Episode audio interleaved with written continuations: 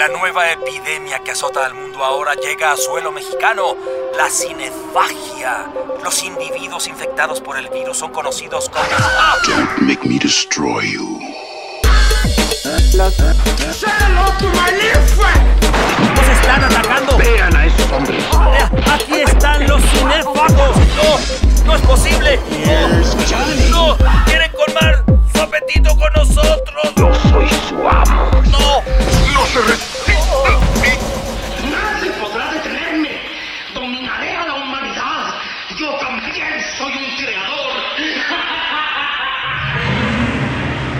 ¿Qué tal, cinéfagos? Muy, pero muy buenas tardes o noches u hora del Angelus, hora de las brujas, la hora en que mejor les acomode este podcast. Este podcast cada vez este, pues más distanciado en el tiempo, pero realizado siempre con el mismo cariño de siempre, eso sí, cada vez que, que me puedo juntar con mi queridísimo Rodrigo Vidal Tamayo, pues es un gusto venir a platicar con él y con todos ustedes. Rodrigo, ¿cómo estás? Muy bien, y también muy contento de que por fin regrese este podcast que sí se cada vez se espacia más entre uno y otro. Pero bueno, si alguien es fanático de este podcast, pues creo que así lo recibe con más ganas. Entonces, hoy es día de regocijo. Tenemos, tenemos un montón de cosas pendientes que se han suscitado en estas semanas que hemos estado en, reposo. Pero me parece interesante, nos parece interesante, tanto a Rodrigo y a mí, retomar justo hoy que estamos en el fin de semana en el estreno de Nope, la más reciente película como director de Jordan Peele.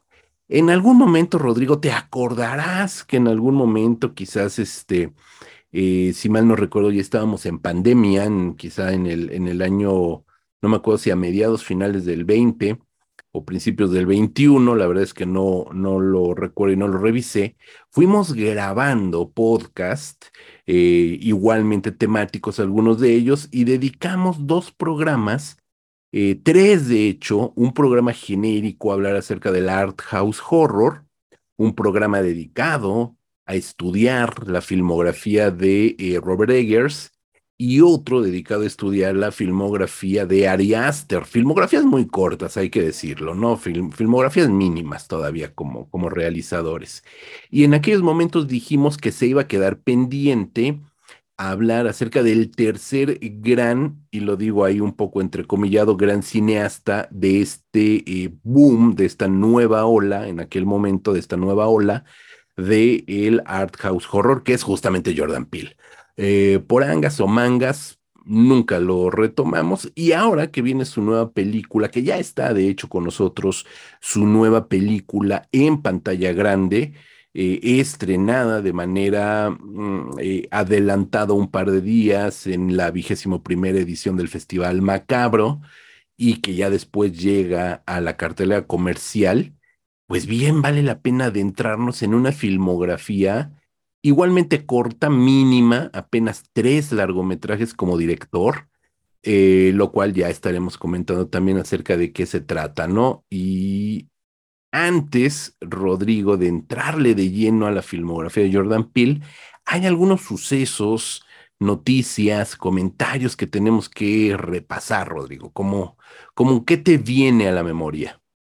Mira, ya teníamos rato que, que no hacíamos este podcast y no habíamos comentado un, un, tema que a mí me parece muy relevante, sobre todo para los que nos gusta el cine fantástico y que somos ñoños, y es todo este relajo que se está dando en Warner Brothers Discovery, en yes. el que, pues, hasta ahorita no se ve una dirección clara. Los rumores están a la orden del día. Primero se decía, antes de que se diera esta fusión de manera oficial, que fue hace un par de meses, pues que a los nuevos dueños les interesaba el Snyderverse. Ahora en la semana sale la nota de que a los eh, mandamases, en este caso de los que están a cargo de los estudios de cine, que no les interesa el Snyderverse y consideran que fue muy mala idea haber hecho la Liga de la Justicia la versión de Zack Snyder. Eh, digo, eso es, ese es un pedacito de lo que vemos que está sucediendo. Por ahí ya se anunció que habían, le habían contratado a Matt Reeves, el director de The Batman, para hacer un montón de productos relacionados con The Batman, lo cual a mí francamente me provoca cierto asco. Eh, bueno, ya se había hablado de eh, la luz verde para la segunda parte de Joker. Con Lady Gaga, una película que en el papel suena bastante bien, pero que si nos atenemos a lo que fue la primera de Joker, pues eh, la verdad es que yo tengo muchísimas dudas. Pero bueno, aquí eh, decía yo que es, eh, es triste esto que está sucediendo porque, pues por una parte, los directivos de Warner Brothers detuvieron muchos proyectos que se antojaban interesantes antes de que llegaran siquiera a preproducción, no les dieron ni la oportunidad. Ah, obviamente lo que pasó con la película de Batgirl, ¿no? Que eso sí me parece eh, bastante feo, que enlaten una película eh, simplemente porque consideran que, que, en el negocio no está en el, en, el, en los sistemas de video bajo demanda, sino que quieren ellos estrenar, ¿no? Y pues obviamente la enlatan, lo declaran como pérdidas y eso les ayuda a, paliar un poco sus costos de impuestos, pero pues todo el trabajo que queda ahí detrás. Eh, dudo mucho que en algún momento se filtre esta película porque los directores ya dijeron que cuando ellos quisieron descargar los materiales los habían sido borrados, ¿no? Entonces, bueno, eh, la verdad yo estoy un tanto preocupado qué va a suceder con estos personajes y una preocupación que se deriva de esta es qué va a suceder precisamente con el área que publica los cómics. Y no me preocupa que Warner deje de publicar cómics. Realmente yo no leo los cómics de superhéroes de Warner, a pesar de que muchos de mis historias favoritas pertenecen a esos personajes, son historias ya de décadas pasadas. Pero sí me preocupa que los vayan a vender al mejor postor y Disney se los quede. O sea, sí, eso sí me da muchísimo miedo, sobre todo después de ver lo que Disney está haciendo con estas franquicias Marvel, Star Wars.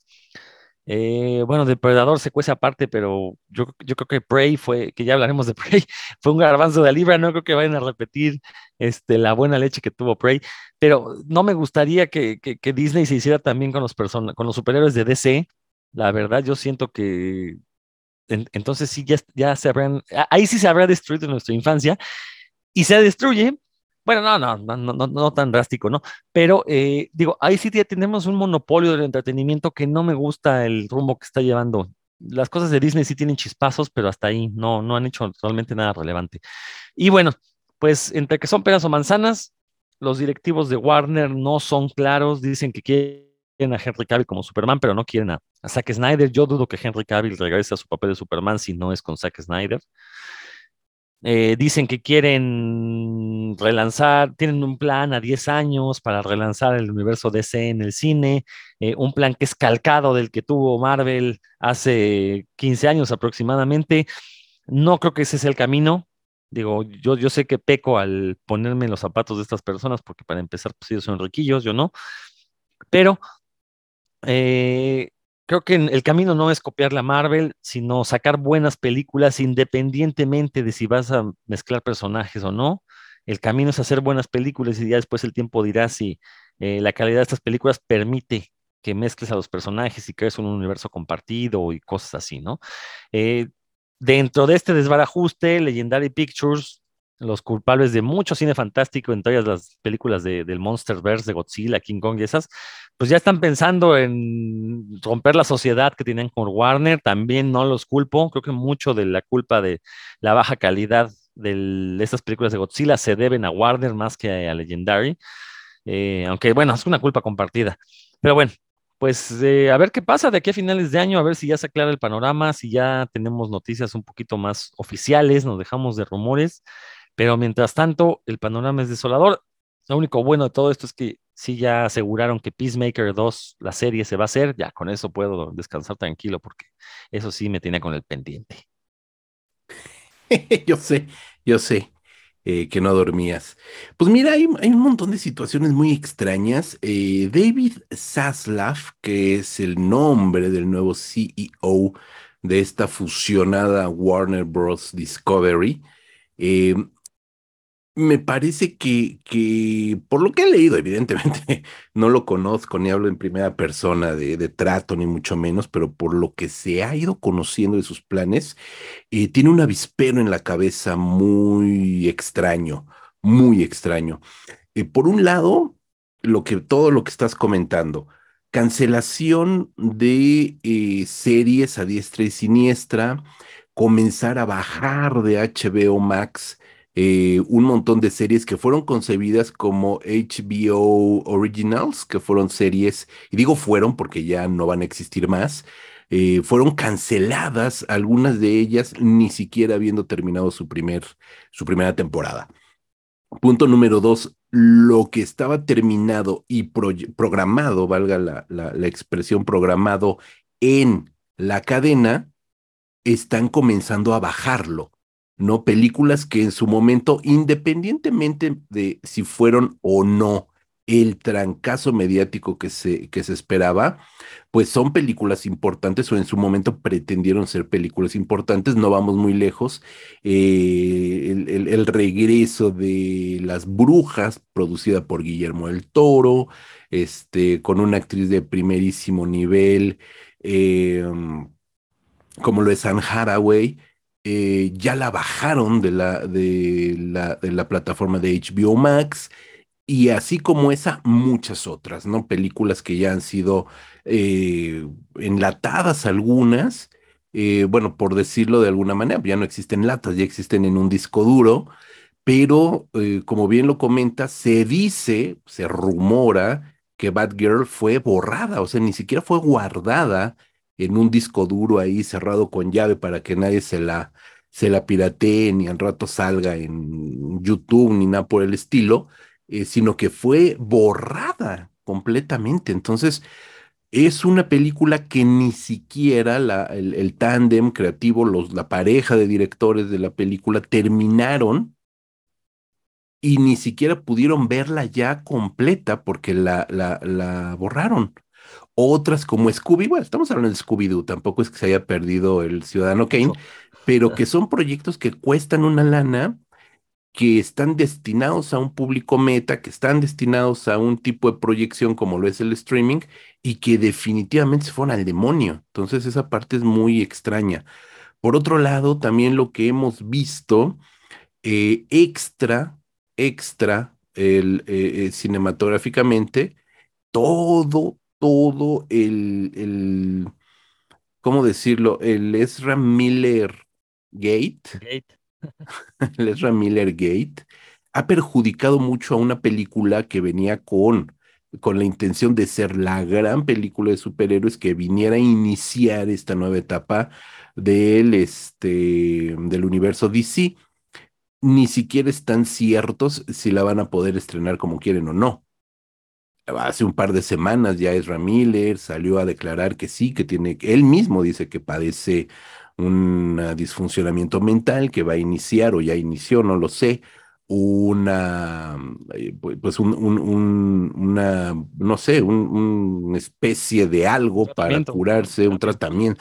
No, no sé si propiamente tratamiento, porque como también anda en estas ondas ahí muy, muy raras, no hablaba propiamente de una, de un tratamiento psicológico como tal, sino más bien como estos procesos de sanación o lo que sea que signifiquen. Entonces, bueno, ahí también como un poquito queriendo lavar el honor de la película, pero por ejemplo, eh, Shazam 2 y eh, Black Adam, que ya se presentaron en Comic Con, los tráileres finales que se anunciaron, fechas de estreno, de repente ya las volvieron a retrasar, ya se fueron al demonio, ¿no? Por lo menos eh, se retrasaron, una tenía que estrenarse, si no mal recuerdo, en en, noviembre, más o menos, y la otra en diciembre, o por ahí de octubre, diciembre, ya se fueron hasta el 2023. Y eh, eh, según yo, según yo, es este Black Adam se va hasta la Navidad del 2023 y eh, Shazam 2 a la primavera del 2023. De Aquaman con el desmadre que también provocó este Amber Heard, y que no se sabe a ciencia cierta si la eliminaron, disminuyeron su, sus minutos a, cuadro o etcétera, etcétera, ya tampoco tiene una fecha clara de estreno. Y parece ser que son productos que a David Zaslav no le preocupan demasiado, ¿no? Porque, porque las está condenando a envejecer enlatadas. No una película como Black Adam, que ya estaba lista para estrenarse en esta temporada, temporada de Sembrina, o más bien la temporada que viene, que es la temporada de Sembrina, fuerte, Si tú la lanzas un año después, es una película que se avejentó, ¿no? Sobre todo porque en ese año que va a estar enlatada Black Adam, Marvel ya va a estar eh, lanzando nuevos proyectos y ya está de lleno cerrando la fase 4 y entrando a la fase 5, ¿no? Para bien o para mal, nos guste o no nos guste lo que está sucediendo en Marvel, es un golpe muy duro para estas películas que ya no se dieron como tendrían que ser. Y a David Zaslav parece no importarle, ¿no? Él tiene una visión mucho más, más que Warner Bros. Discovery, él quiere llevarlo por el lado Discovery, ¿no? Por el lado Discovery y en un segundo plano todo lo demás, ¿no? Y eso está cabrón. Por otro lado, la gran noticia que da David Zaslav que realmente tampoco le entiendo como mucho es qué fue lo que pasó, es que parecería que está perdonando, y lo digo entre comillas, la cancelación de JK Rowling para retomar el universo Harry Potter, porque él es fan de Harry Potter y quiere relanzar todo el universo Harry, Harry Potteriano. ¿No? Siendo que las últimas películas de Animales Fantásticos, pues tampoco fueron como el, lo que se esperaba. Y aún así está, parece ser que está apostando para irse por ese lado. Entonces, pues sí, ahí este Warner Bros., este Discovery, hacia dónde vaya no lo sé. Eh, las series tampoco tienen como un panorama claro, más allá de, de lo que se va anunciando prácticamente día con día, Rodrigo. Entonces, pues veremos. Lo cierto es que sí, estos nuevos dueños se ve que les importa más el dinero que, que el producto en sí.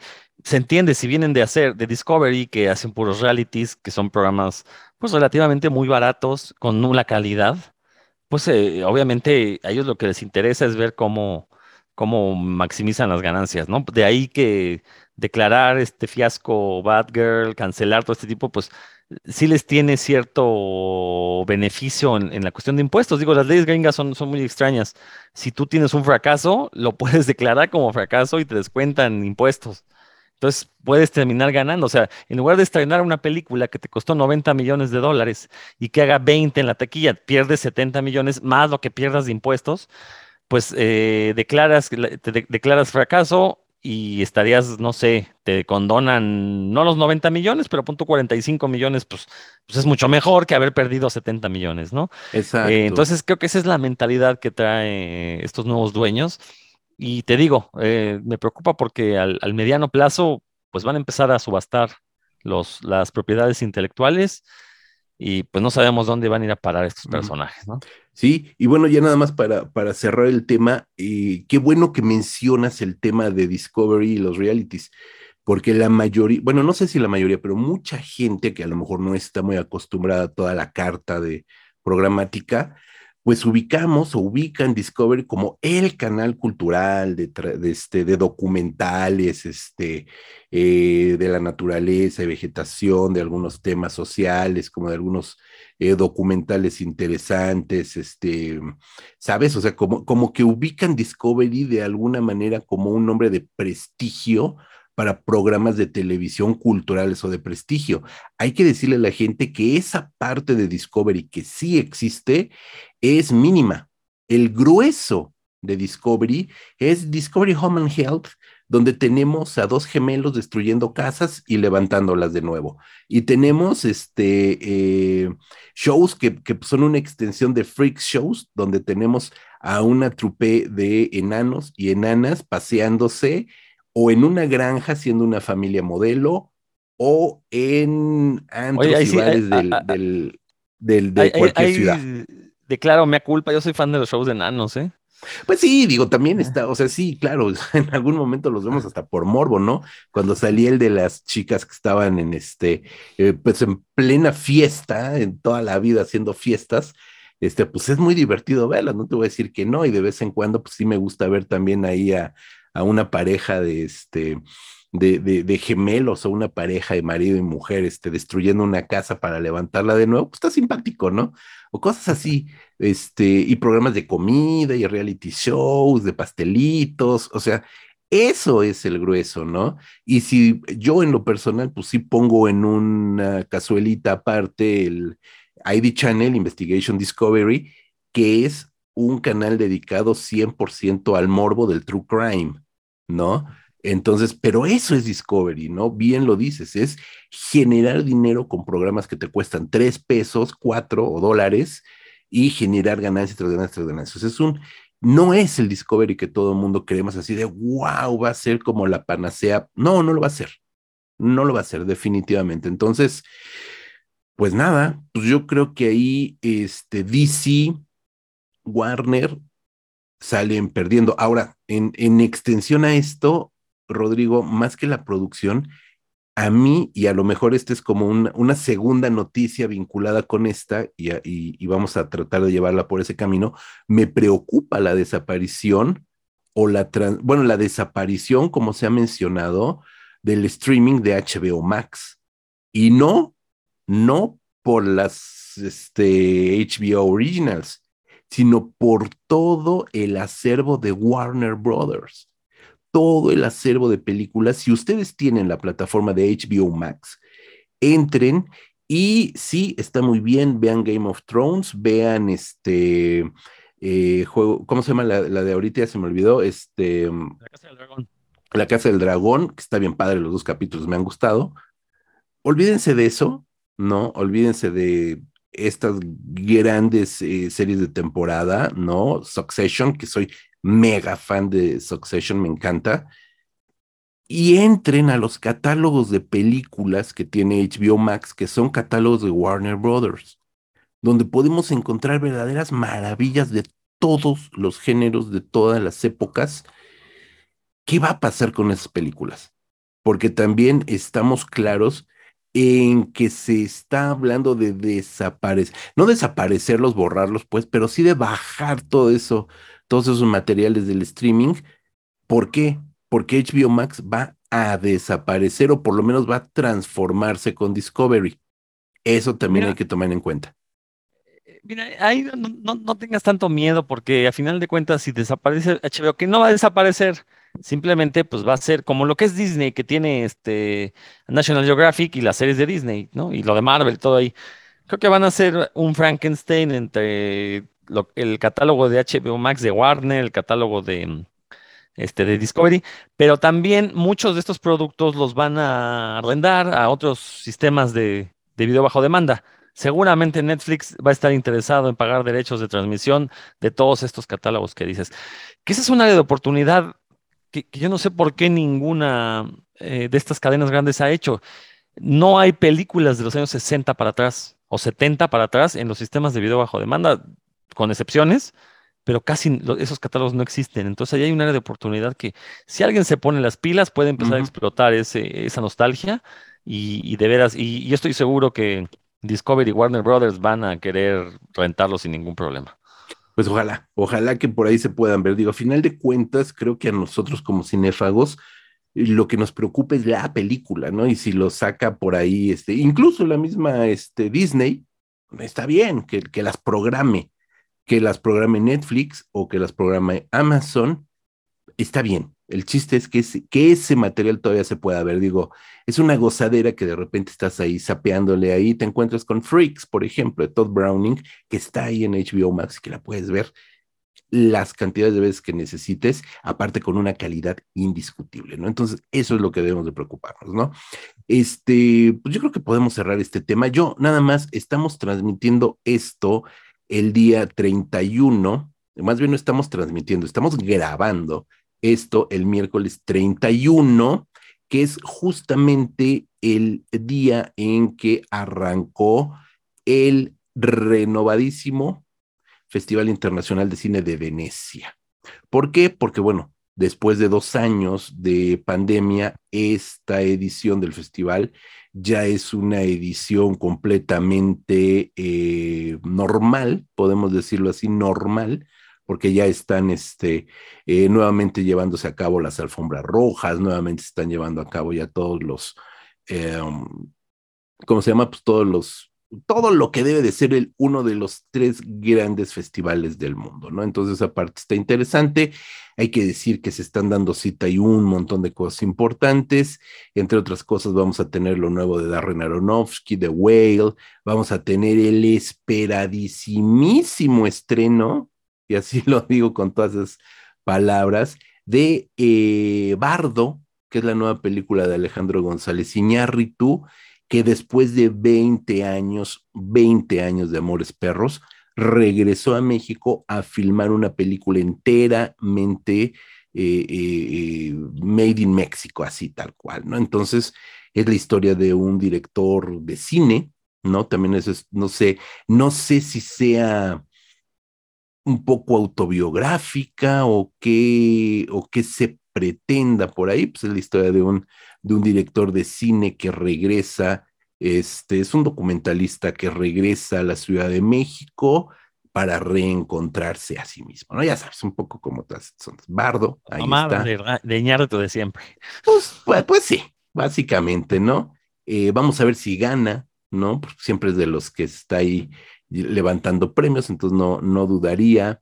Eh, a mí me interesa, ahí se va a estar este, exhibiendo, este, ay, se me olvidó el nombre de, eh, la precuela de X de Ty West, Pearl, perdón, Pearl, ahí se va a estar estrenando Pearl, fuera de competencia, por supuesto, no va a optar por ningún premio, eso hay que, hay que decirlo, no va a optar por ningún premio, pero está interesante, eso sí me, me llama mucho la atención, que se estrene en el Festival de Venecia una película abiertamente gore, abiertamente de terror, una producción, bueno, porque por supuesto ahí coquetea con, eh, con A24, evidentemente, que es eh, Pearl, ¿no? Entonces, pues vamos a ver, que es la precuela de X, que hace no mucho tiempo vimos en, eh, en cines.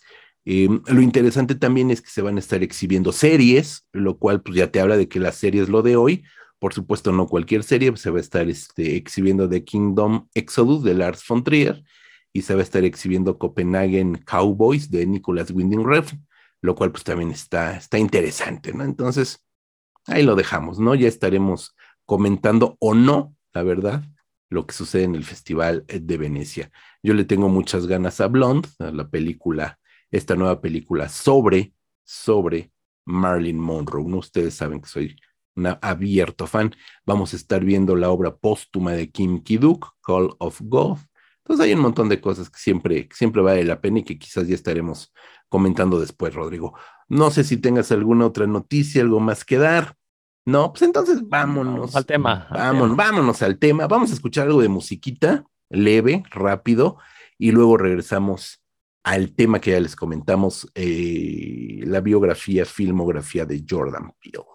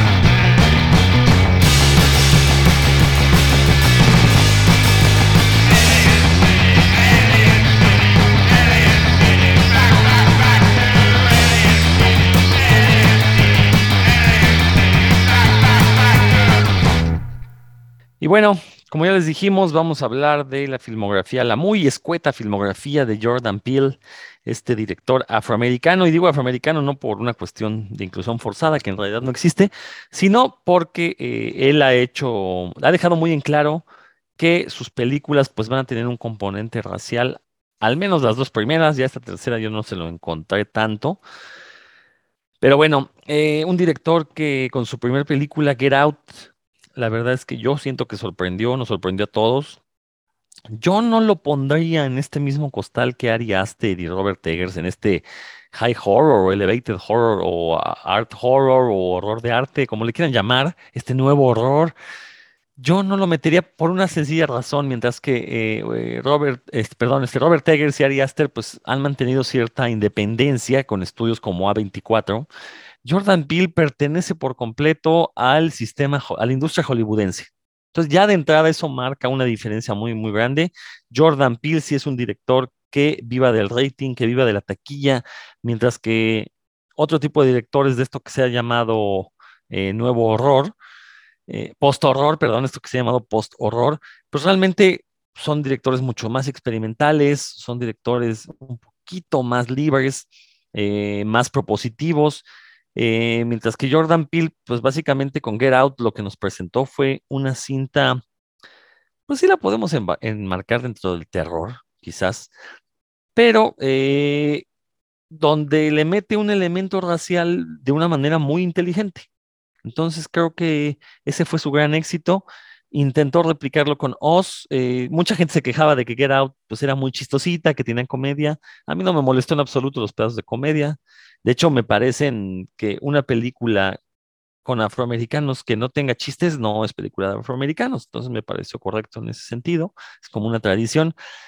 Con Oz se quiso poner como este, mucho más serio y ahorita ya hablaremos más a profundidad de cada una de las películas, pero siento que Oz es un experimento que, cuya historia no terminó por cuajar, como que no supo ahí embonar los, los eslabones y siento que es una muy buena idea, muy mal ejecutada. Y ahora con No, pues creo que es su película más, em, pues más genérica. Básicamente tenemos una película de serie B con buen presupuesto, que también siento que no llega a buen puerto, ya más adelante lo, explicaré. Eh, en el caso de No, y te lo decía José Luis antes de, empezar esta grabación, creo que sí intentó hacer un, eh, un, Quentin Tarantino, intentó como meter un montón de referencias, intentó eh, meter muchos de estos pues, como gags visuales que, que Tarantino suele utilizar, el hecho de que haya un vaquero negro, eh, que no es el primer vaquero negro, pero bueno, al final de cuentas está ahí. Creo que de alguna manera intentó emular a Talantino y también siento que no le sale. Pero bueno, ya hablaremos de cada una de estas películas, nada más quería dar un, repaso general de lo que ha sido. Bueno, y sin olvidar su, faceta de productor. Eh, tiene por ahí series como Dimensión Desconocida, Lovecraft Country, eh, la película de Candyman, que ahorita tú la mencionarás porque yo no la he visto. y creo que, creo que ha tenido mucho más suerte como productor que como eh, eh, director. Creo que ha tenido mejores resultados, pero bueno, ya lo discutiremos ahorita. Sí, sí, tienes toda la razón. Creo que como productor nos ha entregado cosas más interesantes. Jordan Peele. Eh, creo que lo que primero llamó la atención de Jordan Peele cuando sacó Get Out, que fue su ópera prima, es su origen como un comediante. Él es, o fue, porque básicamente ya no actúa o ya no lo hace, él fue un actor de comedia de televisión, digamos que su origen es como un comediante televisivo. Estamos hablando, por supuesto, de este, de este mercado previo, cuando la televisión era televisión, me refiero a que no era streaming. Hoy los actores de, cine para pantalla grande, 35, bueno, pantalla grande pues, y series ya no se diferencian entre ellos. Ya podemos ver que las grandes figuras del cine, ganadores del Oscar, ganadoras del Oscar, por decir el premio más celebrado en los Estados Unidos, este, ya van a ser productos para el streaming, eh, que definitivamente los vamos a ver en televisión o en computadora o incluso en una tablet o celular, ya no les importa llegar a ese mercado y es un mercado legitimado, una industria legitimada que ya no tiene este sesgo de que son actores, actrices de segunda o de tercera los que hacen televisión y que nunca van a llegar al cine. Existía ese sesgo, por supuesto que existía.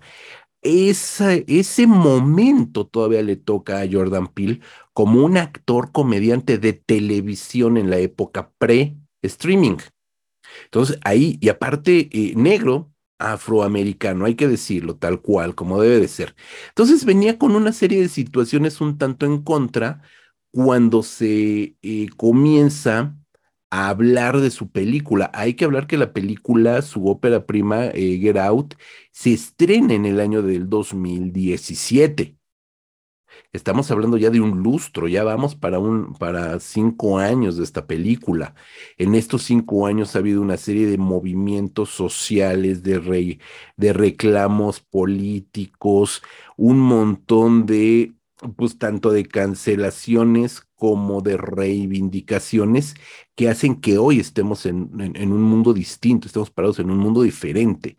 En aquel momento, y no estamos hablando hace mucho tiempo, cinco años, por el amor de Dios, si bien ya existían otra serie de reclamos, de movimientos reivindicatorios y demás, todavía daba, dio cierta cosquilla el hecho de que fuera una película de lo que hace 30 o 40 años se hubiera llamado Black Exploitation, ¿no?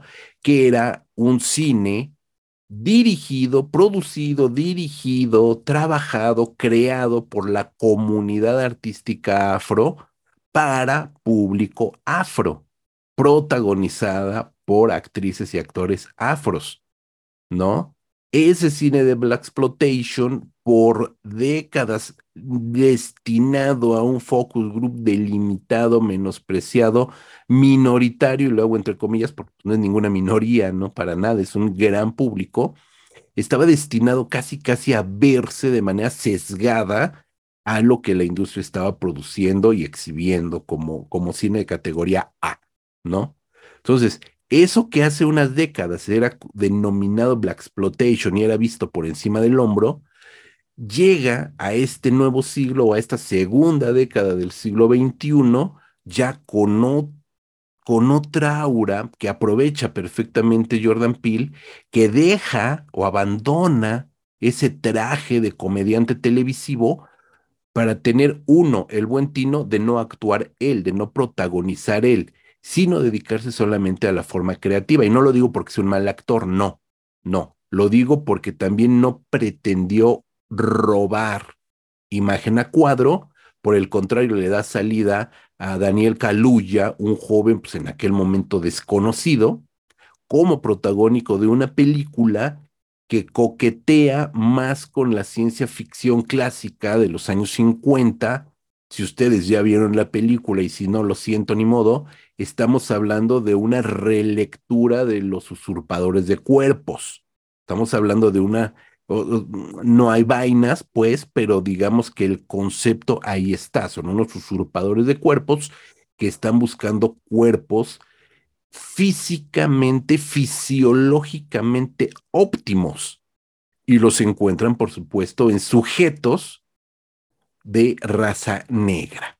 Y a partir de eso viene una serie de intrincados acontecimientos porque la película no se queda solamente en un primer nivel básico de la sci-fi clásica, sino que hurga también en cuestiones eh, raciales, sociales, es decir, de estratos de clases sociales, por supuesto políticas, ¿no? Lo que representan estas comunidades y los patriarcas de esta comunidad blanca abiertamente republicana frente a este otro grupo de minoría negra, etcétera, etcétera. Es decir, hay, una, hay un trabajo en el guion de Jordan Peele que lo lleva por recovecos políticos, recovecos eh, socioeconómicos, sería la palabra más, más adecuada, y por supuesto eminentemente raciales. Y debo decir que sí, fue una película sorprendente, ¿no? A mí, déjenme salir, como se llama en España, Get Out, huye, como se llama en México, eh, me parece una gran película, me parece una ópera prima muy sólida desde el concepto de la película, desde el concepto de la película. Es una película, por supuesto, que viene en coyuntura en este bienio del 15 al 17, donde surge Midsommar, donde, eh, no, perdón, este, mm, Hereditary, perdón, Hereditary, donde viene Hereditary, y también Midsommar, donde viene Hereditary, donde viene eh, The Witch, y donde van surgiendo otras películas que componen este universo de lo que se llamó, eh, o se sigue llamando Art House Horror más que nada por la construcción de la película que por su modelo de producción, porque ya después evidentemente vamos a ver que viene cobijado por otra serie de estudios. Mi querido Rodrigo, Dices algo que, es muy cierto, o sea, la película está inscrita en esta tradición de ciencia ficción de los años 50, 60. Eh, yo no le veo la parte artística, o sea, a- entendiendo el cine de arte como este cine pomposo, cine pretencioso, cine contemplativo, eh, con tintes experimentales. La, la película, digo, si no la hace Jordan Peele, la hace cualquier otro director maquilero hollywoodense, o sea, es la verdad. Por eso digo que yo a Jordan Peele no lo meto en este saco, porque no veo nada de estos elementos eh, estéticos, eh, conceptuales tal vez, pero lo cierto es que ya habíamos tenido pinceladas de esta cuestión racial en, en- en- la película, que es lo que me parece mucho más interesante. Y, y que además la propia comedia que tiene, pues creo que eso le resta méritos como cine artístico. O sea, yo, yo no sé por qué a Jordan Peele se le quiere meter a fuerzas en este saco, creo que no va por ahí eh, insisto, lo suyo es el, cine industrial y, Get Out sí fue una gran película que nos dejó ver que Jordan Peele era la gran promesa como director y pues le pasó lo que Alex de la Iglesia, ¿no? Se quedó a nivel de promesa y no ha podido, cada película que saca pues es la próxima gran promesa del cine de terror, pero como que no termina por llegar a, a de veras hacer una auténtica obra maestra. Con todo y que Get Out a mí me encantó, la puse entre lo mejor del año, la sigo considerando una gran película, pero creo que no, o sea, lo, que le hemos visto después sí nos habla de alguien que eh, se cayó esta cuestión de que era, el nuevo mesías del terror estadounidense y creo que le quedó muy grande el, epíteto. Le quedó muy grande, sin dudarlo.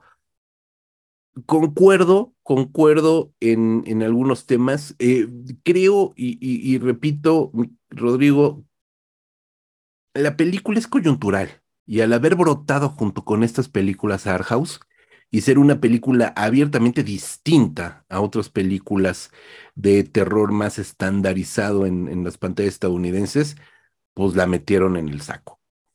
Yo sí meto a Jordan Peele en el saco de directores Art House con esa película y con lo que siguió después lo saco. o sea, como que nada más lo dejo ahí en esa, esa sola película es la que dejo ahí por cuestiones más conceptuales propiamente, narrativas, de estructura narrativa de la peli y demás. Su siguiente película, que es eh, Nosotros y que viene dos años después, en el 19, es decir, no se tomó mucho tiempo de descanso entre una y otra, lo cual pues, está bien. Lo mismo hizo Ari Aster, ¿no? Entre Witch y Midsommar también de- estuvo rapidito, este, Robert Eggers se tomó un poquito más de tiempo para El Faro, etcétera, ¿no? Pero bueno, esta película realmente la siento, uno, la siento forzada, como en esta premura de tengo que sacar la siguiente gran película Art House, metiéndole un concepto que es el de la figura del doppelganger, que es esta figura del, del no, no es correcto decir del gemelo maldito, pero digamos que para hacerlo más coloquial sería como lo más acercado, ¿no? Como esa figura del gemelo maldito, el doppelganger, eh, que es un vocablo alemán y que tiene que ver con otra serie también de, de, cuestiones de temáticas donde sale la mexicanísima Lupita Nyong'o en el papel este, principal de Adelaide, Adelaida, Adelaide, Adelaida, este, y su familia, ¿no? Una familia, pues, de clase media alta, como bien avenida, por lo que se ve, etcétera, etcétera. Eh, se van de vacaciones a la playa, ¿no? A su casa de la playa, pues lo cual ya te habla de que es de cierto estatus, pues no cualquiera tiene eh, una, una casa de, de- vacaciones en la playa, etcétera, etcétera. Eh, y de repente comienzan a suceder cosas, comienzan a verse ahí situaciones medio extrañas y nos vamos a encontrar con esta, con esta, ¿cómo decir? Pues sí, con esta otra dimensión ¿no? Con una dimensión donde existen estos, esta familia que es un clon, que es Doppelganger de la familia de Lupita Nyong'o, que es este Adelaida, su marido y sus dos hijitos, ¿no? Sus dos mijis. Y vamos a ver, hay unas situaciones también ahí, este, con, digamos que con algunos vecinos, con algunas situaciones ahí que le dan como cierto, ¿cómo decirlo? Como cierto juego a los personajes para estar ahí llevándose como, como la mayor parte de la trama, que además sucede, pues básicamente como en el espacio de la mansión, en gran parte, y ya después se extiende un poco, ¿no? A mí la película me parece demasiado tramposa y demasiado enredada. Ahí sí, como dicen en mi pueblo, siento que se le hace bolas el engrudo, ¿no? Em, por supuesto, hay un giro sorprendente, lo digo un poco irónico, ¿no? Porque el giro sorprendente, pues realmente no, no lo es tanto, porque también recurre como, ese, creo que entiendo cuando dices que es tarantinesco Jordan Peele, porque recurre a elementos canónicos de los géneros fantásticos. Entonces ahí sí ya, ya no es del todo original, ya sabemos que no hay los negros en el mundo del cine, pero sí nuevas maneras de contarlos.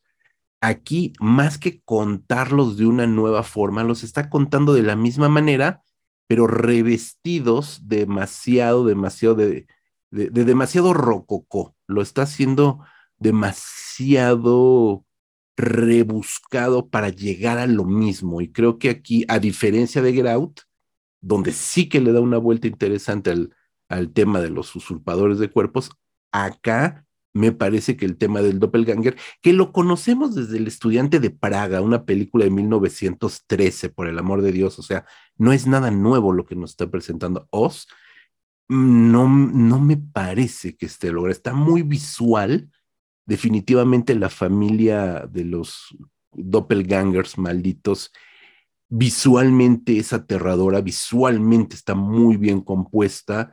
Hay por ahí unos set pieces de terror bien logrados, pero me parece que son un poquito como, como, como hebras al viento que no terminan de amarrarse, Rodrigo. Sí, eh, como dije hace un momento, ¿no? Es una película que tiene muy buenas ideas, pero están pésimamente ejecutadas. Y lo malo es que al final queda una película hueca, porque como tú dices, eh, visualmente sí llega a generar miedo, tiene unas eh, imágenes bastante grotescas, bastante perturbadoras, pero realmente a nivel de fondo no, la historia nunca cuaja, ¿no? De entrada, eh, no, no nada más nos presenta a unos doppelgangers de la familia, o sea, nos habla de que hay todo un universo, doppel, un universo doppelganger ahí en las cloacas, ¿no? Lo cual ya te genera muchísimas eh, contradicciones a la hora de que la película empieza eh, a, a, avanzar, ¿no? Ya y uno como espectador, digo, por más que uno no quiera pensar, pero de repente suceden cosas que dices, pero a ver, si hay un universo ahí abajo, bueno, ¿por qué este, hay un metro? ¿Por qué este, no los han detectado los, los trabajadores de, de, las coladeras? Todo ese tipo de cosas, ¿no? Eh, o sea, en el momento en el que rompe con esta cuestión fantástica y lo quiere, le quiere dar un, un toque verité, un toque realista, creo que ahí es donde la película se va al garete. O sea, o lo mantienes como estos doppelgangers fantasmagóricos, eh, digo que los japoneses lo han hecho muy bien, ¿no? Creados por el odio, el odio agarró forma y se volvieron doppelgangers. Eh, y es algo sobrenatural, creo que funciona bien en el momento en que ya lo quieres hacer realista y decir, no, no es que ahí hay otro universo, son como Morlocks. Pues no, o sea, ya no funciona, o sea, simplemente la lógica se va al caño y ahí es donde la película pues empieza a patinar y ya no te la puedes tomar en serio, porque ya no tiene sentido lo que te está y, y como dije hace un momento, es una película de clase B, con muchísimo presupuesto, sí, pero el guion es de clase B, ¿no? Está muy mal contada. Eh, y bueno, recordar que sí, o sea, podrá ser una muy buena intención, pero de buenas intenciones está empiedrado el camino al infierno. Entonces, eh, y, lo más triste es que eh, una película como Oz, que aparte dividió opiniones, o sea, como que la gente todavía seguía empecinada en, no, no, es que, es que Jordan Peele es bueno. Yo, insisto, con Get Out la defendí, me gusta mucho. Cuando vi Oz, sí, sí, me entró la duda, bueno, pues se me hace que Get Out fue el, el, el, burro que tocó la flauta y a ver qué nos entrega adelante, ¿no? Y ahorita vamos a platicar de Nope. Pues sí, sí, pareciera ser eso. Vamos a darle un, un paréntesis para hablar de dos, de dos producciones. Bueno, no sé si, si tú has visto este ¿Cómo se llama? La, la, la serie de, de, Dimensión Desconocida. Dimensión Desconocida, sí se me ah, fue. No, no he visto este, Dimensión Desconocida. Sí, no, yo tampoco. De, Twilight Zone, entonces no, no me siento capaz de. de y, y, no la he visto porque justamente esto que estamos comentando es lo que he escuchado de Dimensión Desconocida, ¿no? Entonces también no, no. sinceramente, en un mundo donde hay tanto que ver, no voy a perder mi tiempo con algo que, si los que les gusta eso realmente, si los clavados han dicho que está malona, pues no, no, no voy a desperdiciar mi tiempo. Pues sí. Pues mira, entonces, no seas malito, te cedo la palabra para que nos comentes Lovecraft Country, una serie que no terminé de ver. Debo decir que no la he terminado de ver por falta de tiempo. No, por falta de tiempo no la... Me gustó el arranque, entendí por dónde iba, este, eh, me hice de mi copia digital de, de la novela porque llegué a la serie sin leer la novela. Eh, entiendo que eh, la fanchiquillada, como tú le dices, este Rodrigo, eh, no entendió el concepto y querían ver a Lovecraft o querían ver una película Lovecraftiana o querían ver el universo Lovecraftiano cuando realmente no va por ahí. O sea, desde la novela no va por ahí el, el- el asunto y creo que eso también le, le provocó demasiada antipatía a la serie, que además cancelaron, ya no existirá una segunda temporada. Suele pasar. Oscar Country es un caso muy curioso porque eh, la novela eh, plantea también meterse con las cuestiones racistas de H.P. Lovecraft, de este escritor famoso por crear a Cthulhu, eh, este pulpo con alas de color verde, pero lo escribe un hombre blanco. Entonces ya desde ahí como que pues sí pierde cierta legitimidad y de hecho la novela no es tan buena, no, yo no te recomiendo que la leas. Creo que es una novela apta para los que somos muy, muy clavados de los mitos de Tulu y que queremos ser completistas y conocer de todo. A mí me divirtió, pero no la recomendaría, la verdad. Recomiendo más la serie. La serie sí me pareció una gran, gran serie que toma esta idea central de la novela, de discutir las ideas racistas y crear una historia de horror a partir precisamente de este racismo y combinándolo con eh, pues cosas, entre, entre otras cosas, bueno, no, de hecho, las, tanto la novela como, con la, como la serie eh, pretende plantear un homenaje a los géneros pulp. Entonces, al, género negro, al- a- obviamente al terror, a la ciencia ficción de, de invasiones extraterrestres, este, los aventureros tipo Indiana Jones. eh, eh, creo que en la, en la serie lo resuelven mucho mejor, por eso digo que es mucho mejor. Podemos hacer un lado la serie, eh, la novela, voy a dedicarme a hablar de la serie. Eh, entonces funciona muy bien y todo esto lo mete en un contexto en el de, bueno, ¿qué pasaría eh, si un negro pues viviera este tipo de aventuras? ¿No? ¿cómo le iría? Y pues la realidad es que un Indiana Jones negro en los años 40 pues, pues no tendría ninguna oportunidad porque le negarían los servicios básicos. Para empezar, no podría ni tomar cualquier eh, transporte porque tendría que tomar el transporte de negros, ¿no? Nada más. Entonces, es, este, es muy irónica la, la serie en ese aspecto y, funciona muy bien. Entonces, bueno, eh, eh, sí, eh, se llama Lovecraft Country no por H.P. Lovecraft, sino porque este territorio Lovecraft son los estados, son las tierras que Lovecraft creó en sus fantasías, estos mapas fi- de ficción. eh, con algunos estados, con pueblos como Arkham, el famoso Arkham, pueblos como Innsmouth que pueblan sus historias, pero también se refiere, y ahí es lo importante, se refiere a Estados Unidos como un territorio Lovecraft en cuanto a que Lovecraft era un racista consumado y eso no está a dudas. O sea, por ahí hay gente que todavía lo pretende negar, así como hay gente que niega el holocausto, hay gente que niega que Lovecraft haya sido racista. Eh, y lo que nos dice es que todo Estados Unidos es un territorio Lovecraft, todo Estado- Estados Unidos es racista y hay un montón de cultos que pretenden mantenerse este, segregado al país. Obviamente es una referencia al Ku Klux Klan, ¿no? Que todavía sigue existiendo, que todavía tiene poder. Digo, Donald Trump, su papá, eh, está con- eh, confirmado que era miembro del Ku Klux Klan, lo que hace que la posibilidad de que Donald Trump sea miembro del Ku Klux Klan es muy alta. Sí, nadie lo duda.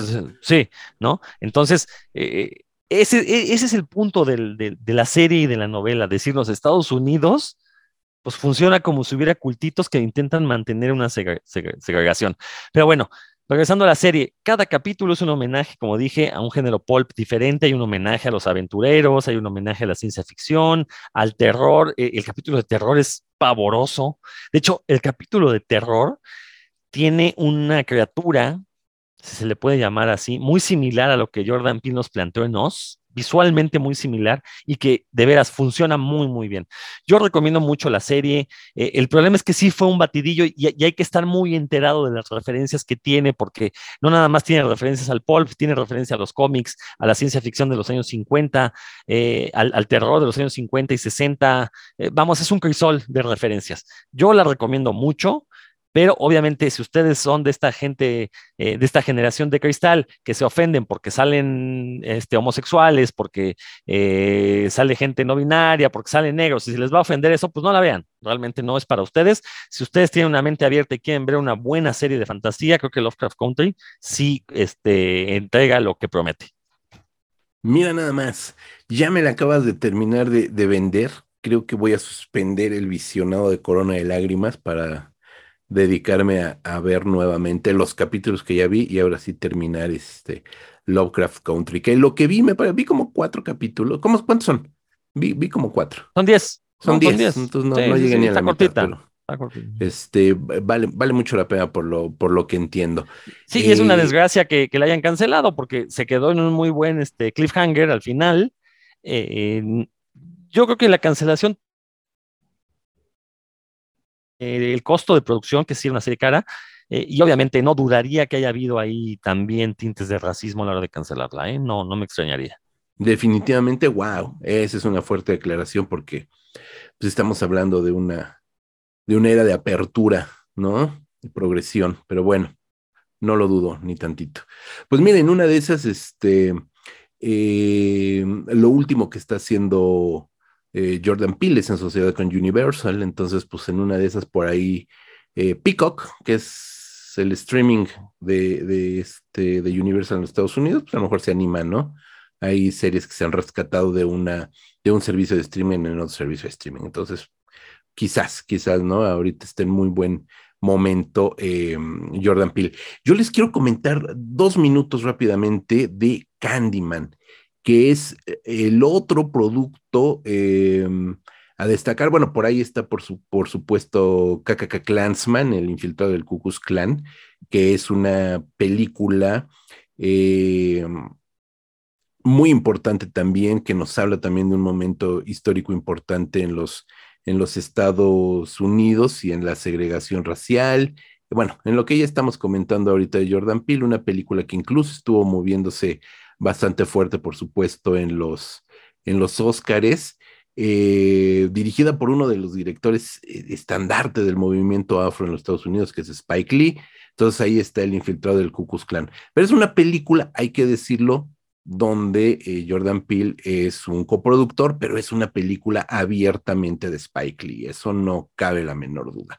En cambio, en cambio, Candyman Candyman, Candyman, nomás lo digo tres veces, no cinco. Candyman, ya dije cuatro. Este mm, es una película producida, escrita por Jordan Peele, escrita en compañía de eh, Win Rosenfeld y Naya da Costa. Ahora, lo interesante es que no la dirigió Jordan Peele, sino que se la dejó a dirigir a Naya da Costa, una realizadora eh, muy joven que tenía por ahí una película anterior muy interesante también. Me parece que en algún momento platicamos de Naya da Costa, de Candyman, la comentamos también creo entre las lo mejor del año, eh, Rodrigo, y yo la platiqué más ampliamente, busquen ese capítulo del podcast. Eh, es una película extraordinaria, es una muy, pero muy buena readaptación del mito de Candyman, que es una mitología que surge, por supuesto, de la literatura de eh, Cliff Barker, pero que, y bueno, Cliff Barker es un, escritor eh, británico blanco, hay que decirlo, pero que de inmediato la comunidad afroamericana hace suyo de una manera bien importante y se convierte en todo un fenómeno de la cultura afroamericana, de la cultura pop afroamericana, hay que decirlo, y que eh, Jordan Peele lleva a su universo sociopolítico, le da una lectura bien interesante. En un momento escribí una crítica que, eh, que ya no está en Cinefagia, pero que, que definitivamente volverá a estar un texto sobre Candyman, donde hablo que es toda una, una relectura a la violencia y a la barbarie de la, la brutalidad policíaca blanca, aria en contra de la comunidad afroamericana, ¿no? Y de hecho decir cinco veces Floyd, hablando de, de este ya icónico, pues hay que decirlo, mártir de la comunidad afro, decir cinco veces Floyd es como decir cinco veces Candyman, ¿no? Y cómo, cómo nos da esta sensación de que siempre ha existido un Candyman no en la figura del monstruoso Tony Todd que conocemos de las películas de, eh, de los años 90, que por supuesto aparece, tiene una presencia importante en la película, sino como cualquier, cualquier negro martirizado por la brutalidad de, eh, de la sociedad aria es un Candyman. Entonces tiene un discurso político muy fuerte que es evidentemente de la pluma de Jordan Peele y que Naya da Costa o Nia da Costa, en español Nia da Costa, entiende muy bien y lleva la pantalla de una manera magistral. Creo que me atrevo a decir, Rodrigo, me atrevo a decir que es, junto con Get Out, la mejor película con el nombre de Jordan Peele en los créditos y no es dirigida por él. La produjo, la escribió, la dirección de Naya da Costa es soberbia y me parece que es una gran, gran película que debe de estar entre lo más alto, por lo menos en el top 2, porque decir un top 3 es decir todas, pero digamos que en un top 3 de las películas en las que está involucrado el nombre de Jordan Peele, ya sea como director, productor, guionista, debe de estar en el top 3 esta película de Candyman. Entonces, pues espero que pronto la veas, Rodrigo. Es una ahí que tengo pendiente, yo lo sé. Y ahora sí, el momento estelar para cerrar con broche de oro. No, mi querido Rosco. Arráncate. Híjole. Mira, yo la vi con mucha emoción, sobre todo, por- bueno, es, que tengo, tengo un gran defecto y es que me dejo llevar mucho por las redes sociales. No porque la gente diga que es buena, pienso que es buena, pero de repente veo que una película empieza a, generar dudas. En el caso de No, en, los grupos de Facebook de, cine de terror en el que estoy, pues mucha gente empezó a preguntar, ah, ¿ya la vieron? ¿La entendieron? Ay, ¿qué pasó al final? ¿No? Entonces yo me dice, pues, pues, está muy rara la película, ¿no? Y ya por fin la pude ver y yo no sé, o sea, si esa gente que no la entiende es muy tonta, o, cómo la vieron, ¿no? No, no sé, a lo mejor la vieron doblada y el doblaje es pésimo y pues sí, se vuelve ininteligible la película. Me pareció una película muy sencilla, muy, muy simplona, esa es la palabra, muy simple, eh, con muchos, muchísimos elementos que siento que nada más le, eh, le meten más duración de la que debería tener. Pero bueno, ¿de qué va No? Pues eh, por ahí se ha discutido que, que, si es una película sobre maltrato animal, que si es una película acerca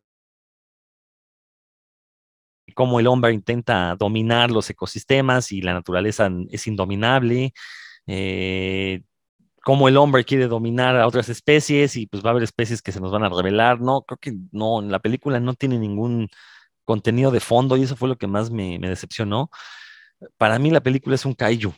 Básicamente es una película de kaijus. Tenemos un monstruo gigantesco que al final, eh, digo, no es spoiler porque estoy seguro que no se lo van a esperar. Bueno, no es spoiler porque ese es otro de los grandes errores de la película. Al final hay un duelo de criaturas gigantes. Y así es como termina la película y cómo se derrota al monstruo mediante un duelo de criaturas gigantes. Eh, por ahí un, amigo de, de Facebook me decía precisamente, no, es que, ah, porque hay una parte, eh, la película inicia con una escena en un set de televisión donde un chimpancé asesinó a los actores, se volvió loco y asesinó a los actores. Y yo preguntaba, bueno, ¿e- ¿esto qué tiene que ver con el resto de la película? Me decía mi amigo, no, pues es que nos habla de que el hombre intenta dominar a todas las especies, pero las especies se van a rebelar y ahí está el verdadero terror.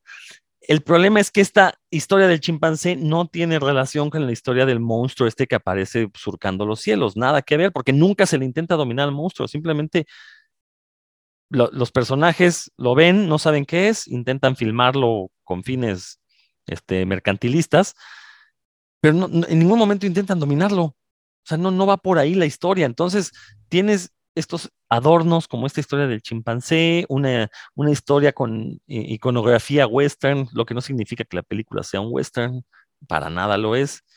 Eh, por eso decía yo que era medio tarantinesco, porque aquí Jordan Peele le mete imágenes, imagen tras imagen, pero realmente no aporta nada a la historia. Y lo cierto, la película dura media hora de más, si de repente ya se hace cansina, eh, y creo que hubiera funcionado una película mucho más sencilla de, de monstruos. Yo aquí, o tú ya me dirás, José Luis, yo no le encontré ningún comentario social, la verdad. El que salga un vaquero negro, pues me parece no más allá de un chistorete. Eh, incluso hay personajes que siento que no tienen nada que hacer. El papel de la hermana, creo que no tiene ninguna. ra- Lo puedes quitar y la historia se cuenta exactamente igual. El papel del dependiente de la tienda también lo nada. Bueno, el de la hermana es porque es la motivación para intentar filmar al monstruo, ¿no? Pero realmente no, no, no, no son papeles de peso. Creo que es una película muy, muy fallida por donde se le vea. Eh, lo único que rescataría es el aspecto visual de la criatura en, hacia los momentos finales. está muy interesante, está padre, está, eh, hubo ahí un buen despliegue de imaginación, un tanto minimalista y por eso me gustó, yo creo. Pero a final de cuentas, pues es un intento de hacer un kaiju eh, que no, no, no va a llegar más allá y la película va a ser olvidada de aquí a un mes, estoy completamente seguro. Ahorita es la semana de estreno, la gente se estará sacando de onda, pero de aquí a un mes ni memes va a haber de la película, ¿no? Yo lo he dicho, ahorita el impacto cultural de una cinta se mide en memes y si, si tu película no logró hacerlos, pues simplemente es una película más del montón. la memología. Fíjate que con No me pasa algo. Me parece una, me parece una gran película, pero me parece una gran película estándar.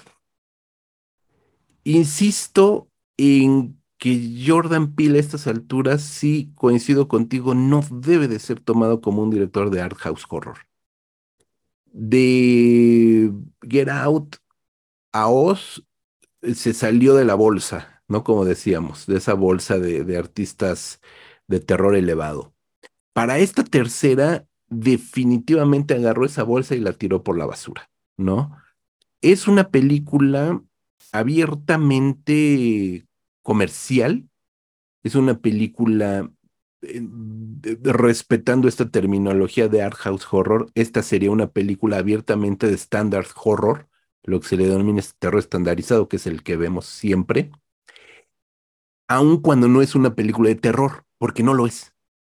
No es una película de terror. Eso es el primer punto en contra de la película que no tiene nada que ver con Jordan Peele, sino con la mercadotecnia de la película. Porque eh, si asocian la película a Oz, que todavía era más terrorífica, y a Get Out, y esperamos ver una película de terror, ahí el público va a salir verdaderamente decepcionado. No es una película de terror, punto. ¿Es una película fantástica? Sí. ¿Es una película de eh, ciencia ficción? Sí. No es una película de terror. ¿No? Entonces, en ese sentido, estamos, y diría, siendo, siendo eh, eh, bastante eh, estandarizados también en los comentarios, digamos que es la película más amable de Jordan Peele, ¿no? Lo cual está bien, está bien, está bien. No, no, no, no tiene por qué ser este eh, Pasolini en todas las películas, ni tiene por qué, por qué ser este Godard en las películas, para nada. Punto número dos. Concuerdo contigo. ¿Cuál es el comentario social, sociopolítico, socioeconómico de esta película que sí hemos visto en otras? incluida Candyman, incluida Black Clansman, que son producciones, ninguno. Ninguno, no hay. Incluso me parece que el y, y perdón, aquí sí vamos a tener que ir spoilereando un poco, avisamos, me comprometo a poner en las notas del capítulo spoilers, aviso de spoiler, porque sí me tomaré el atrevimiento de hacerlo Se nos habla de Edward Muybridge, de este ya legendario experimento precinematográfico donde se fotografía en secuencia la carrera de un caballo para demostrar que en algún momento las cuatro patas del caballo estaban en el aire. Eso se hizo, mis queridos centennials, eso se hizo hace más de 100 años. No se sabía ciencia cierta si en algún momento del galope de un caballo las cuatro patas estaban en el aire o no. Entonces, Edward Muybridge, un eh, fotógrafo y eh, científico británico, diseñó un aparato de fusiles, fusil, porque era un fusil tal cual, un rifle, que en lugar de disparar pólvora y balas, disparaba fotografías, alineado de manera horizontal y perpendicular a la carrera de un caballo, para tomar una secuencia fotográfica y en algún momento ver todo el movimiento de este caballo en su galope. Bueno, el jinete que monta ese caballo fue un jinete negro, ¿no? Y no porque haya sido el mejor jinete, ni porque haya sido el más grande eh, jockey del momento. No, simple y sencillamente, y valga la expresión decirlo, los afroamericanos, los negros, eran, acuérdense, la servidumbre, eran, por supuesto, los caballerangos, eran, por supuesto, la gente que trabajaba en los establos, era, por supuesto, la clase eh, más baja y que hacían lo que el Lord Landlord, perdón, lo dije al revés, eh, les decía. Entonces, por azares del destino, un jinete negro cabalgó en este experimento. No es porque se haya decidido que haya sido un fenómeno social poner a un jinete negro, simple y sencillamente era el que estaba y se acabó.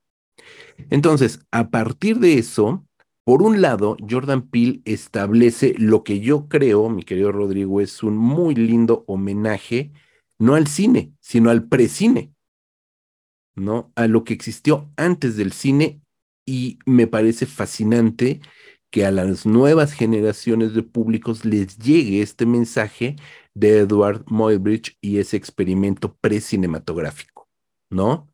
Que lo tome como un pretexto para poner en escena a una familia de caballerangos eh, negros, ahora dueños de su propio rancho, creadores y criadores de todo una, pues de toda una cuadrilla de caballos dedicados a eh, el cine, es decir, caballos amaestrados, domados, domesticados para su participación en películas y que se haya heredado de una a otra generación hasta llegar a Daniel Kaluuya aquí en el papel de OJ, OJ, que aparte hay un chiste buenísimo con su nombre de OJ, este, eh, pues es meramente eh, forzado. Te voy a decir una cosa. Tenemos aquí el personaje de OJ, que es Daniel Kaluuya, el de su hermana, que me resulta medianamente molesta, forzada, demasiado cool y buena onda a propósito. ¿Mandé? Fuera de lugar, totalmente. Fuera del lugar. Fuera del lugar, la hermana, que es Emerald, eh, es el, el nombre del personaje. Da lo mismo que hubiera sido todo un estirpe de caballerangos eh, arios. Realmente el que sean una pareja, pareja protagónica, me refiero a que son los, la pareja de protagonistas de la película, son hermanos, no son marido y mujer, son una pareja eh, eh, fraterna, que hayan sido blancos no hubiera cambiado en nada, en nada el contexto de la película. ¿no? Entendemos que es porque le están haciendo este homenaje a este jinete negro de Edward Muybridge y que de ahí se habla, y esto es ficción, que el hijo y el hijo y el nieto y el tataranieto y el bisnieto y hasta llegar a OJ es toda una estirpe cinematográfica que intentan ahí como, como legitimar eh, la valía de su rancho y de sus caballos eh, porque descienden de ese primer jinete negro de la historia del cine, so what, no, no es algo que aporte fondo a la película, no es algo que aporte fondo. Ahora, em, esta pareja de hermanos OJ y Emerald pierden al papá, que es una parte eh, eh, primordial para el inicio de la trama, y entonces entendemos el dolor, el duelo de OJ, y no entendemos la algarabía de Emerald, porque me parece que está totalmente fuera de lugar. Está demasiado rebasado el personaje, ¿no? Luego, cuando tenemos que comienzan a sucederse situaciones extrañas donde comienzan a ver objetos voladores no identificados, que ya ni se llaman ovnis, ¿no? Este Rodrigo, que ahora llevan otro, otro nombre, que son como entidades voladoras, etcétera, etcétera. Eh, la película nos lleva por un camino de la ciencia ficción clásica y hacia el tercer acto, porque el primer acto, como es toda esta parte del duelo y de la reunión de los hermanos, porque aparte están distanciados, se reúnen, medio compenetran. Hay un segundo acto donde se incorpora el personaje de, eh, ay, ¿cómo se llama? Este, eh, Yupe, de Yupe, el niño, el niño asiático, el niño asiático que tiene este acercamiento con el chimpancé asesino, que crece, tiene su propio parque de diversiones del oeste y ahí se incorpora como toda esta parte de este personaje y este flashback a lo que sucedió en ese, en ese estudio de televisión. Y el quitar. tercer acto, mandé, Ese segundo acto lo puedes quitar y Ese no segundo acto en nada a la historia, nada. O sea, no, no, no, no le aporta. quitas nada. no aporta. Y por ahí se nos presentan unas set pieces de terror totalmente falso que el propio Jordan Peele se encarga de desenmascarar, literal, desenmascararte a cuadro, ¿no? Lo cual me parece un muy buen detalle y me parece muy, muy afortunado ese momento cuando destruye su propio, te genera una, una atmósfera de terror, te hace todo un set piece de terror y él mismo se encarga de desenmascararlo y decirte, ojo, esto no va por ahí, esta no es la película de terror que estabas esperando. Entonces, a mí ese quiebre me parece muy interesante porque nos lleva ya hacia el tercer eh, tercio, valga la redundancia, el último tercio de la película, donde sí que le da todo el giro, porque eso que tenemos visto ya en la pantalla como objetos voladores no identificados que se están robando a las vacas, que eso es parte del folk y de la cultura ovni de los Estados Unidos, que, que los ovnis se roban a las vacas, eso es como parte del folclore urbano, como aquí que baja el chupacabras y se come a tus ovejas, allá es que viene el ovni y se roba tus vacas, eso es parte del folclore ovni estadounidense, mm, que, que está llevado de una manera muy seria, hay que decirlo, muy seria, y donde se quieren convertir en una especie de caza ovnis, ¿no? Para quebrar toda esa parte y llevarnos hacia ese último tercio que, como bien dices, te rompe toda la construcción que estás esperando, ¿no? Porque te estás atreviendo a pensar, ay, son ovnis, ay, se están robando a las vacas, ay, se están robando a la gente, y empiezas a tejer en la cabeza toda esta parte de la sci-fi ovni y te lleva hacia un lugar diametralmente opuesto, me parece que es una apuesta arriesgada y bien interesante. Además, allí me gusta que se incorpora otro personaje que es el de Antlers, que es un documentalista que se engancha perfectamente con este homenaje al cine, al cine puro, porque lo tenemos intentando filmar esa entidad que está sobrevolando ahí el desierto, este, con cámaras manuales, con cámaras de cine de cuerda, cámaras que no necesitan electricidad porque él tiene su manivela como lo eran las cámaras clásicas. Y este personaje de Antlers, desde la figura de Michael Wincott, barbón, canoso, con este poncho, con gorra, es, pa- para mí, para mí, para mí, es ver ahí a Werner Herzog, este gran documentalista loco, chiflado de remate, intentando filmar esas entidades que están ahí y entregarse por el amor al cine, por el amor al documental, por el amor a documentar, entregándose a esa profesión y diciendo, me vale más lo que suceda, yo voy tras de esto. O sea, ese personaje me parece uno de los más espectaculares personajes de los últimos tiempos y tiene 10 minutos en pantalla, Rodrigo, quizá menos. Y es extraordinario, ¿no? Pero esas pinceladas tardan en aparecer. Se pierden delante de Yupe, de, de este Japo, eh, que aparte es un cowboy japonés, quiere ser un cowboy japonés, se pierden en, en, medio de esa paja que tiene la película. Y hacia el final, Rodrigo, y aquí me voy a meter en tus territorios, el último tercio de la película, para mí, está construida desde la trinchera del terror cósmico.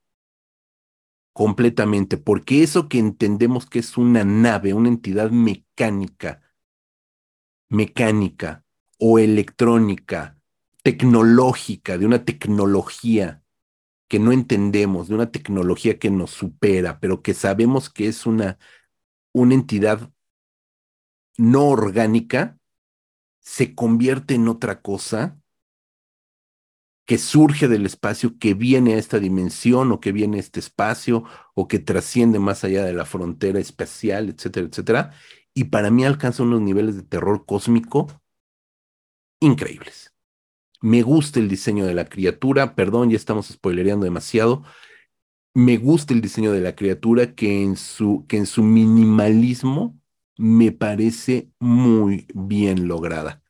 Y sí, el final es digno de un Kaiju Eiga, ni cómo dudarlo. Y hasta ahí me callo para no, para no spoilerear de más esta película, que de verdad, en lo personal, me parece una gran película pero abiertamente comercial, es decir, no es una película de terror elevado, no es una película de terror, es una película fantástica, sci-fi, interesante, que roza el, horror cósmico de una manera extraordinaria, pero que, reitero, es la película más amable de Jordan Peele, una película destinada ahora sí a los grandes públicos, y aún así me parece que los grandes públicos se van a ir un poco, un poco con, con este poker face, así como de ¿Qué vi?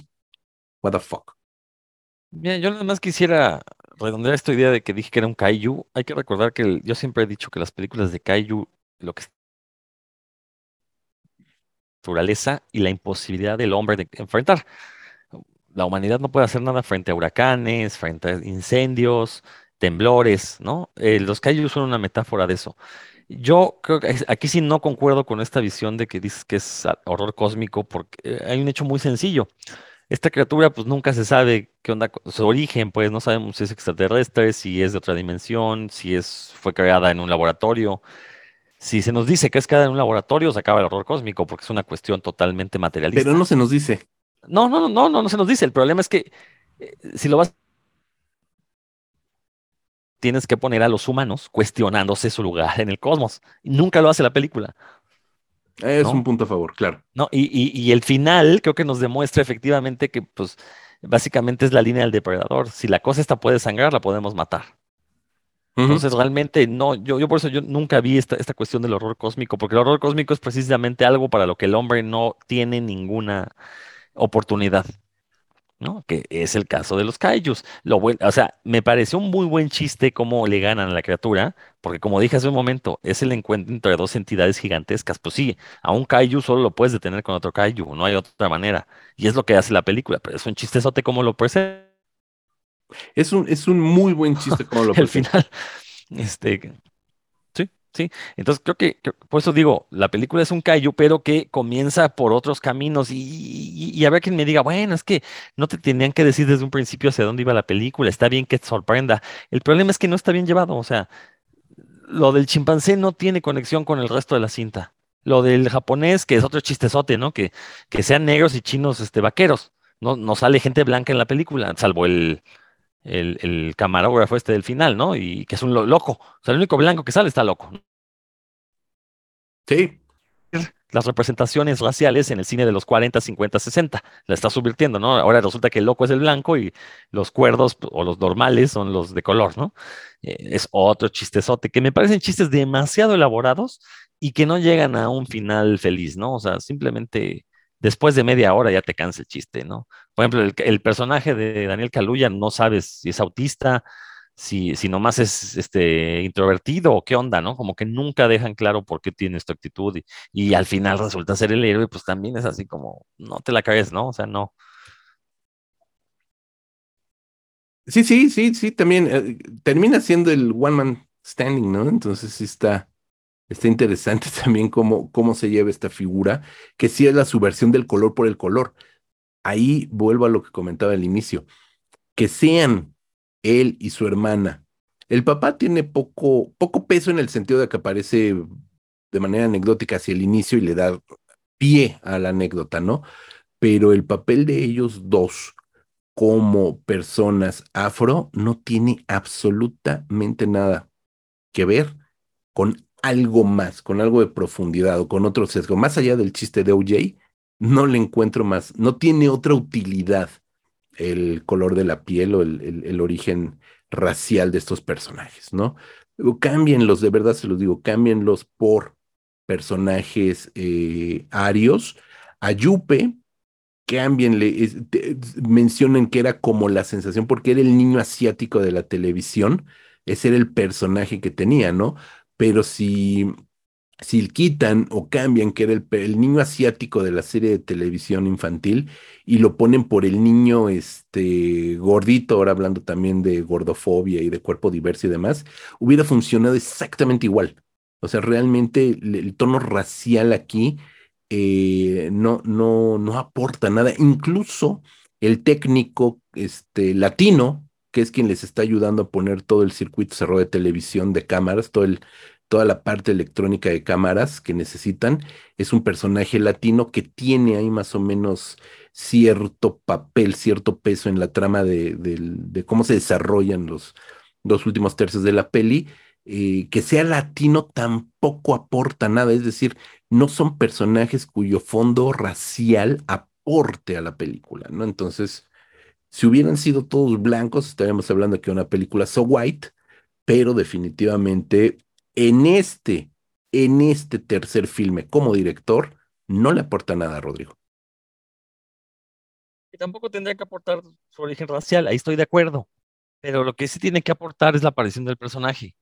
Que puedas eliminar un personaje y que la historia se cuente igual, o sea, da lo mismo, sean blancos, sean negros, sea lo que sea. O sea, estoy de acuerdo que, que hagas una película con, con, con, gente de color, que, cuyo, origen, cuyo origen racial no sea relevante para la historia, no tengo ningún problema. Lo que sí me molesta es que no haya un nulo desarrollo desde que empieza hasta que termina, ¿no? Igual, este, si vamos a decir spoilers, bueno, que no es spoiler, la aparición esta del motociclista ahí, nada que ver con la, o sea, no aporta ah, nada, es, simplemente es... son minutos y minutos, ya, güey, o sea, esto te lo pudiste haber brincado, ya sigue con la historia principal, ¿no? O sea, el problema es que todos estos adornos mm. eh, eh, eh, son un obstáculo. Sí, uh -huh. enturbian la película, totalmente, ¿no? Es, ni, eso, ni, me acordaba, ¿eh? Ni me acordaba de ese sí. motociclista de TMC. Eh, pero es una escena aparentemente importante porque dura uh -huh. bastante, son como cinco o seis minutos. Sí, bueno, sí, en teoría, pero eh, no sé ahí si, si, si, intentó ser un comentario crítico en contra de TMC y de toda esta fascinación por, por transmitir en vivo y en directo, por documentar, por estar en redes, por hacerte viral o por grabar hasta el último minuto. No sé qué se intentó con esa con ese personaje absolutamente inútil, toda esa, esa, mm, e, ese, qué micro subtrama de la, de la película, Rodrigo. Pues bueno, pues mira, ya, ya llevamos más tiempo de la cuenta. Yo creo que podemos ir cerrando, este, Rodrigo Vidal, con el tema de Nope. Y a propósito del estreno de Nope, Jordan Peele. Por supuesto, siempre le vamos a recomendar a la gente que vayan al cine y la vean, que vean la película y que se formen su propio criterio. A lo mejor tú y yo estamos muy mal. Así es, digo, eh, siempre podremos equivocarnos, pero bueno, el chiste Casi es nunca, pero puede suceder. Mi querido Rodrigo, pues yo creo que ya, ya hiciste una muy buena recomendación, este, que fue eh, que vean Lovecraft Country, ¿no? Me parece que, que es una gran recomendación. No sé si tuvieras otra o ya damos por concluido? No, por parte de Jordan Peele ya es suficiente. Pues sí, Eh, eh, digo, bueno, no, no, aquí nos quedamos. aquí nos quedamos. Pues mira, ya nada más, este, pues yo les recomendé Candyman, ¿no? Échenselas, ambas están en streaming, entonces pueden ver Lovecraft Country, pueden ver, eh, pues no nada más, no nada más Candyman, pueden ver las anteriores dos películas de Jordan Peele, échenles un ojo, escuchen este podcast, recomiéndenlo y ya, este, fórmense su propia opinión. Mi querido Rodrigo, ¿dónde más te podemos escuchar y leer? Pues, pues en este mismo canal de Revista Cinefagia, en Spotify eh, y todos los demás sitios finos de podcast, ahí encuentran el podcast de puros cuentos, donde así como hablamos aquí de cine, allá hablamos de cómics, otros colegas y yo. Entonces se los recomiendo mucho. Y eh, todos los lunes a las 8 de la noche, a través de radio IPN 95.7 FM, pueden escuchar Nerdología, el programa donde todo lo nerd es chido. Ahí pues analizo junto con algún invitado experto en el tema. Cultura pop, ahí José Luis ya me acompañó para hablar de cine gore y próximamente lo tendré en otro tema que ya será sorpresa. Eso, caramba, yo encantado, por supuesto. Eh, pues ahí están, ahí están. Yo soy fan de puros cuentos, ya lo saben. Este, por mi parte, pues ahí está eh, revistacinefagia.blogspot. Ahí estamos publicando ahorita mientras se arregla. Se nos ha ido demasiado. Ahí debo de hacer público mi odio a GoDaddy. Eh, debo de hacer público mi odio a todos estos sistemas de, que, no nos han permitido retomar nuestro sitio oficial de revistacinefagia.com. Nuestro archivo está también por ahí bloqueado, pero por lo pronto revistacinefagia.blogspot, ahí estamos publicando, ahí estamos sacando cosas, estamos, eh, tuvimos dos, tres cositas del Festival Macabro, tendremos por ahí resabios todavía del Festival Macabro y algunas cosas que se vayan sumando. Por ahí busquen el podcast de Video Masacre en su segunda temporada con Mauricio Matamoros y un servidor. Ahí estamos hablando de películas también de culto. Como siempre, mi querido Rodrigo Vidal, es un gusto haberte saludado. Este, comprometámonos a tomar esto por lo menos dos veces al año. Sí, ya de perdiz, ¿no? Que sea un evento semestral y creo que así la gente lo esperará con mayor ansia. Con mayor ansia. Y si no, pues ahí estaremos dentro de pronto. Eh, Facebook, Twitter, Instagram, ahí nos encontramos, nos escuchamos. Yo soy José Luis Ortega. Hasta la próxima. Se va el caimán, se va el caimán, se va para Barranquilla, se va el caimán, se va el caimán. Y se va también sin pagar.